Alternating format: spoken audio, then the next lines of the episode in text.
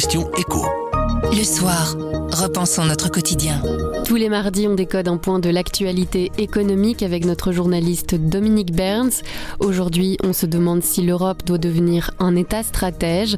Quand la pandémie de coronavirus est arrivée en 2020, on a réalisé que l'Europe ne produit pas certains produits essentiels, des produits comme les principes actifs de certains médicaments ou les masques chirurgicaux.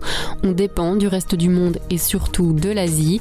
On se met alors à parler de souveraineté économique et d'État stratège.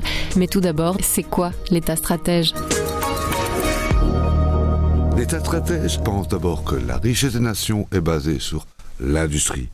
Et c'est un État qui utilise le marché, mais qui ne laisse pas le marché décider d'allocation des ressources et des investissements. Sauf que pour rentrer dans ce schéma, il faudrait complètement remettre en cause toute la façon dont on conçoit l'économie aujourd'hui. Oui, toute la façon dont nous concevons dans nos pays, en Europe, parce qu'on va parler de l'Union européenne, le rôle de l'État dans l'économie. Pour nous, l'État est avant tout un régulateur. Il va intervenir pour corriger les défaillances du marché. Par exemple, il va taxer la pollution ou il va vérifier que la concurrence soit suffisante. Mais globalement, on estime que la main invisible du marché, comme on dit, permet tout à la fois de nous assurer des biens et des services au meilleur prix aujourd'hui, et permet aussi, grâce à l'innovation, à l'esprit d'entreprise, d'assurer notre prospérité future. Alors que l'État stratège, lui, il va prendre la main sur l'économie. Tout à fait. L'État stratège, il compte sur l'initiative individuelle. Mais il sait aussi que les agents économiques privés ne prennent pas en compte, et c'est normal, les intérêts à long terme de la nation, de l'État. Et donc, il pense qu'il doit agir et intervenir pour cela.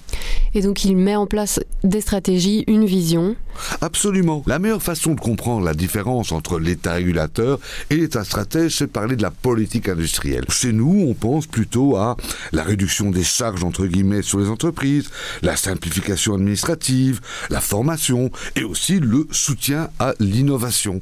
L'État stratège, lui, il raisonne différemment. Il ne nie pas la nécessité de toutes ces choses, mais il sait surtout qu'une filière, surtout si elle est nouvelle, elle ne va se développer que si elle a des perspectives de déboucher. Les entreprises ne vont investir dans la recherche, développement ou dans des usines que si elles ont demain un marché sur lequel elles pourront vendre le produit. Et au besoin, les stratèges, n'hésitent pas à créer ce marché par des mesures parfois protectionnistes, par euh, la préférence nationale dans les contrats publics. Il y a une volonté de forcer le destin. Et donc l'Europe doit choisir entre être un État régulateur ou un État stratège. Elle doit faire un choix, mais quel choix? Est-ce qu'on a encore le choix? Au XXIe siècle, nous risquons d'être à la fois écrasés dans le bras de fer entre les deux géants que sont les États-Unis et la Chine.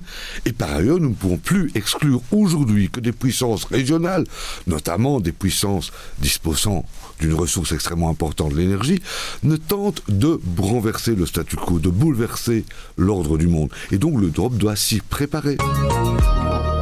La question écho du soir, ce sont des clés pour répondre à une question de l'actualité économique tous les mardis sur notre site, notre application et votre plateforme de podcast préférée. À mardi.